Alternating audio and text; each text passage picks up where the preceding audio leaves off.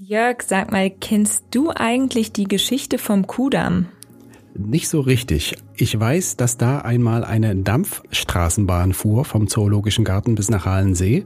Das war's aber schon. Ich gehe davon aus, du erzählst mir gleich was. Ja, also erstmal, was du sagst, das stimmt. Aber auch die Entstehung ist eigentlich ganz spannend, denn der Kudamm wurde ursprünglich als Reitweg vom Berliner Stadtschloss zum Jagdschloss Grunewald angelegt. Und in den folgenden Jahrzehnten und Jahrhunderten hat sich die Straße dann immer mal wieder ziemlich verändert. Und auch aktuell sieht es so aus, als würde sich der Kudamm mit den umliegenden Straßen wieder etwas wandeln. Wie genau, schauen wir uns jetzt an.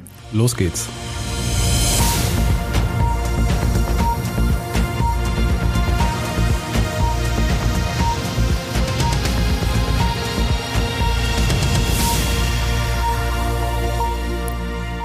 Und damit hallo und willkommen zu einer neuen Folge unseres Shortcasts Erklär's mir, ein Podcast der Berliner Morgenpost. Mein Name ist Jessica Hanack. Mit mir im Studio steht mein Kollege Jörg Krauthöfer. Guten Morgen. Und wir widmen uns heute einer der beliebtesten Einkaufsstraßen Berlins. Aber zuletzt haben einige prominente Geschäfte den Kudamm verlassen. Fangen wir doch mal grundsätzlich damit an. Gibt es eine Orientierung dafür, wie viel Leerstand an Einkaufsstraßen so normal ist und wann es problematisch wird?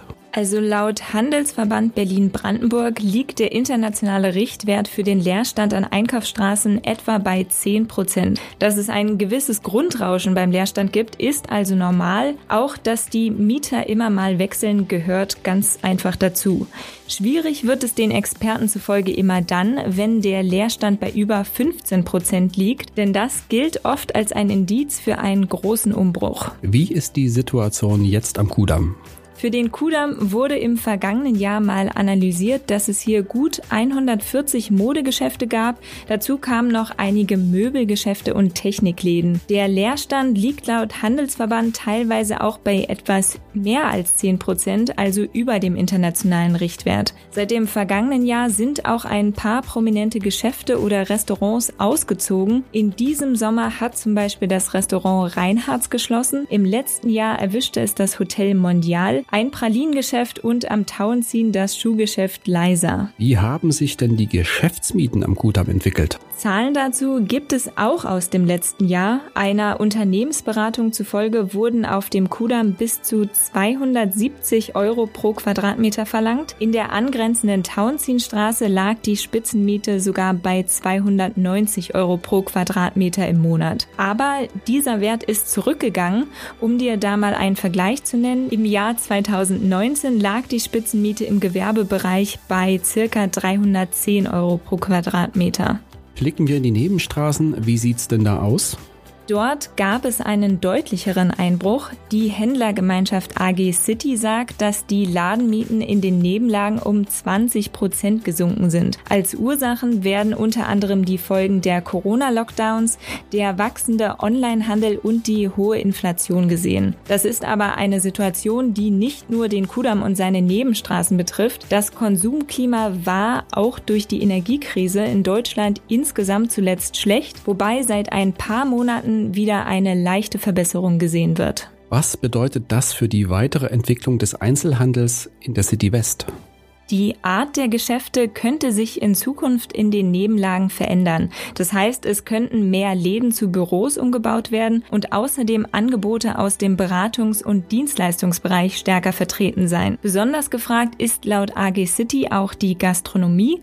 Dazu kommen Kultur- und Kunstangebote, die die Attraktivität in den Nebenstraßen steigern können. Insgesamt ist also eine große Vielfalt in der Entwicklung zu beobachten, was dann auch dazu beitragen kann, die City City West zu beleben.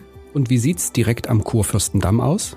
Der Kudamm gilt als widerstandsfähig. Insbesondere im Luxussektor sieht es ganz gut aus. Laut AG City sind Luxusläden nicht so stark von Schließungen betroffen und Nils Busch-Petersen, der Chef des Handelsverbands Berlin-Brandenburg, setzt darauf, dass auch der Ruf des Kudamms ein Vorteil ist. Der Kudamm ist einfach national und international bekannt als besondere Einkaufsstraße.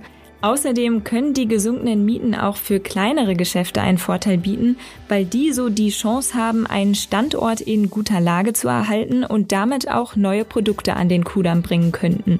Halten wir also fest, langweilig wird's am Kurfürstendamm nicht. Bist du eigentlich öfters da, Jessica?